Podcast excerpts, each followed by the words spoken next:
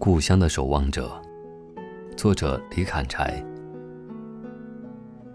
我的老家位于鄂西南的土家山寨，可谓边陲蛮荒之地，山高林密，许多树木都是四季常青。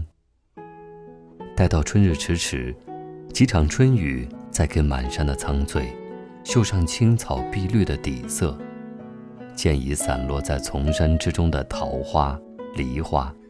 便是一幅绝妙的山居图了。然而穷山恶水，自然交通不便。我的故乡就位于深山更深处的峡谷之中，河谷两岸陡峭的山石，刀锋般林立。先民们硬是在悬崖上凿出几条羊肠小道，直通云天。想要出山，就得翻过这些山峰上的蜀道。再下山去往其他的镇子和村落，山民们或散落在山腰，或沿河而居。山腰上的人能与河谷的人互相喊话，但是要真正的见面，却需要步行一两个小时。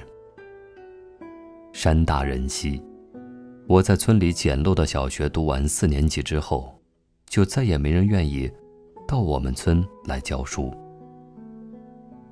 我们村这一批上世纪八十年代生的孩子，大多数因为家庭条件差，读书太辛苦，选择了放弃读书，外出打工，或者直接务农。我父母坚持认为，只有通过读书，才能走出山里。就这样，从小学五年级开始，我就独自踏上。富集求学的征程。山路蜿蜒向上，我走过无边无沿的原野，再翻过一道比一道陡峭的山梁。太阳在头顶升起，雾气慢慢消散，我却始终看到那座要翻过去的高山，永远在遥不可及的高处。就是从那个时候，我的内心。开始能容纳孤独与绝望。在这条我走了八年的山路上，我曾经先后与蛇、野鸡邂逅，见得最多的是呼啦一下窜进草丛的壁虎，还常常能听到密林里野羊的叫声，甚至有一次在日暮时分，和一只趴在树上一动不动。之前我从没见过的动物，对峙了好久。最终，还是我没沉住气，悻悻离去。回家听父母说，应该是白迷子。后来我知道它的学名叫果子狸，现在山里已经很少见了。也是从那个时候，我开始明白，即使向上的每一步。走的都很艰难，即使前方在远处遥不可及，也需要靠自己一步一步走出来。没有退路，也没有捷径，只有找到属于自己的节奏，忽略那座山的存在，我才有可能战胜它，才能在不知不觉间发现云气已经在自己脚下缭绕，河谷。已经如同一条起伏的丝带，在群山万壑之间若隐若现。由于群山阻隔，在上世纪九十年代之前的深山里，村子里的人依旧过着自给自足、靠天吃饭的生活，所谓“小国寡民”。山里的日子虽然清苦，倒也自由自在。《桃花源记》中的世外桃源，也不过如此。然而，随着改革春风吹入山门，越来越多的年轻人开始放弃农耕，到城里打工挣钱。二十世纪九十年代后期的村子，几乎只剩下黄发垂髫。之前曾经为分地争得面红耳赤，如今再好的土地也抛了荒。曾经有一段时间，住在村口的我们，隔十天半个月都不见一个人进村出村，偶尔有个背着背篓慢慢蹒跚在河谷小道上的身影，那一定就是村里出去买盐的老人。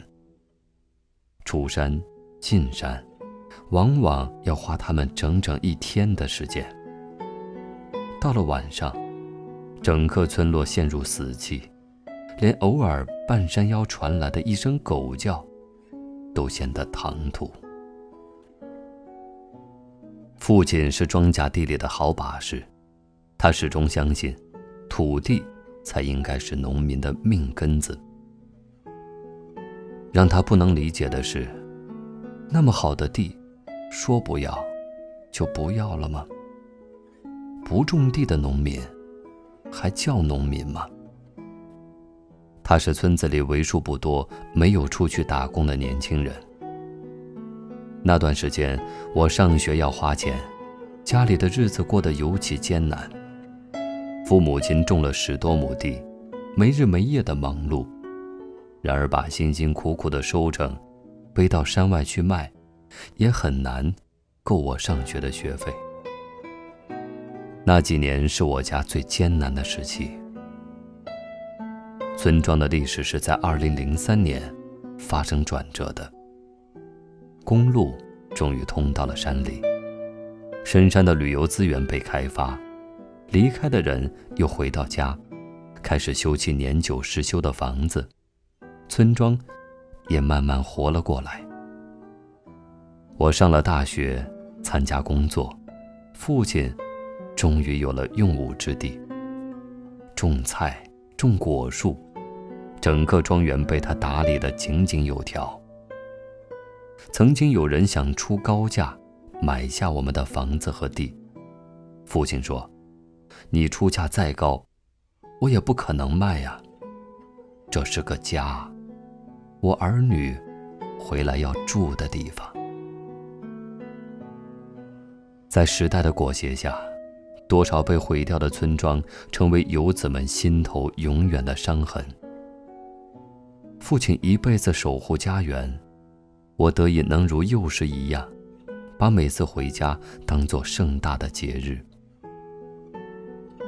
夜里和风微微，轻拂原野里的。每一个生物，河水亦如史前般静静的流淌，恍如天籁。我依旧能够夜夜枕着河声入睡，浑然忘却世间一切俗事。父亲一辈子没挪窝，为我们守着故乡。